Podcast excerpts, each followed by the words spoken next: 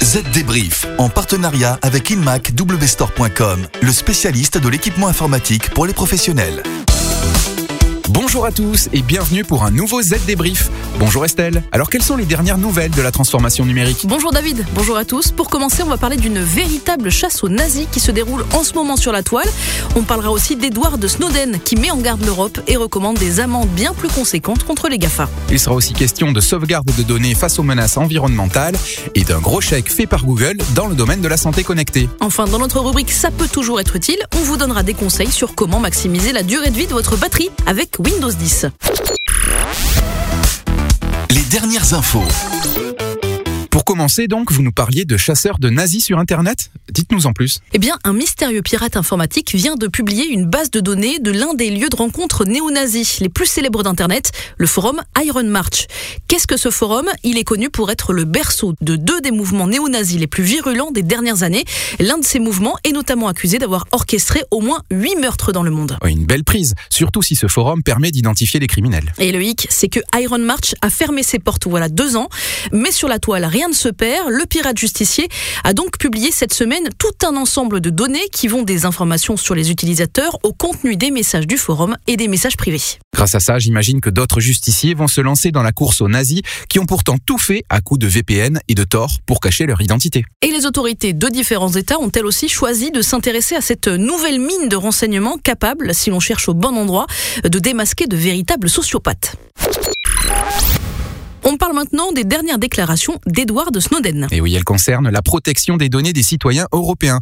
Depuis mai 2018, un règlement général sur la protection des données, dit RGPD, est en vigueur au sein de l'Union européenne. Il vise à donner aux citoyens européens davantage de contrôle sur leurs données personnelles. Il introduit notamment des amendes potentiellement énormes, jusqu'à 4% du chiffre d'affaires mondial des sociétés si elles ne protègent pas les données de leurs clients. Inutile de vous dire que les dirigeants de l'Union européenne ne sont pas peu fiers de leur arsenal. Seulement voilà, pour Edward Snowden, ça ne suffit pas. Le lanceur d'alerte parle même de tigre de papier. Il estime que les amendes ne sont pas encore assez fortes et que surtout, le problème ne vient pas de la protection des données, mais de leur collecte. Pour Snowden, le principal problème est que cette collecte de données personnelles via des sites web ou des applications est devenue un modèle commercial qui domine sur Internet. Ok, si on le suit, on est loin encore de voir nos données personnelles protégées sur la toile.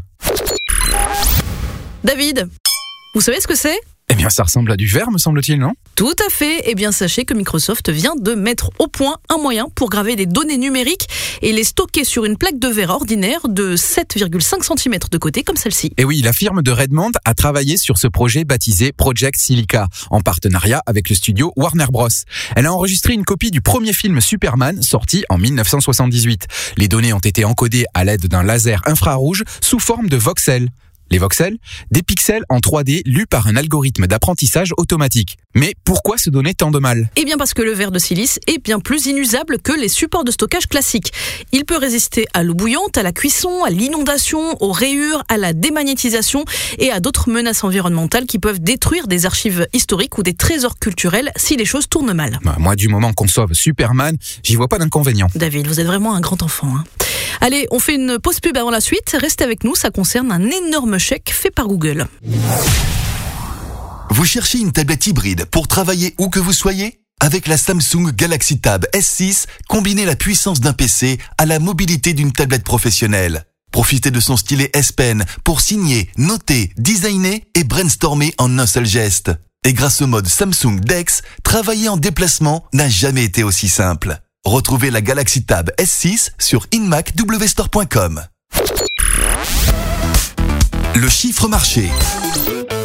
Alors le chiffre de la semaine, c'est 2 pour 2 milliards de dollars. 2 milliards et 1 million de dollars précisément. C'est la somme versée par Google pour acquérir Fitbit. En achetant le pionnier des trackers de fitness, Google investit dans le domaine de la santé. Le géant du net annonce qu'il va pouvoir faire bénéficier les 28 millions d'utilisateurs de Fitbit de ses capacités d'analyse. Par exemple, lorsque ces utilisateurs chercheront à obtenir des recommandations pratiques. Ok, tout ça c'est bien joli, mais tout à l'heure on a parlé de protection de données. Là, Google a acheté toutes les données des utilisateurs de Fitbit. La question, c'est que va-t-il en faire? Eh bien, Google a déclaré que les données de santé Fitbit ne seront pas utilisées pour ses annonces publicitaires. On peut s'en étonner quand on sait que le modèle économique du géant du net repose justement sur la commercialisation des données de ses utilisateurs. Ça peut toujours être utile. Nos conseils portent aujourd'hui sur Windows 10 et le moyen de maximiser la durée de vie de la batterie. Au préalable, sachez que nos conseils ne sont valables que si votre PC portable est doté d'un processeur moderne capable de supporter l'état Connected Standby et qu'il peut exécuter une version récente de Windows 10. Si c'est le cas, Estelle, que faut-il faire pour préserver sa batterie? Grâce à cela, vous pourrez créer et enregistrer un rapport de batterie, en analyser l'utilisation, estimer la durée de vie moyenne de votre batterie et identifier les applications qui en affectent la durée de vie. Et ce n'est pas fini. Vous pourrez aussi régler la configuration des démarrages du système d'exploitation. Bon alors je vous vois déjà lever les yeux au ciel. Euh, oui, ça a l'air compliqué comme ça, mais si vous allez sur le site zdnet.fr, tout est indiqué en détail. Il n'y a qu'à se laisser guider. Même moi qui suis plus Mac que PC, vous le savez, j'y suis arrivé. Allez, pour être tout à fait concret, il faut aussi apprendre à utiliser l'option économiseur de batterie pour une économie d'énergie maximale. Mais bref, David vous l'a dit, c'est indiqué pas à pas sur le site.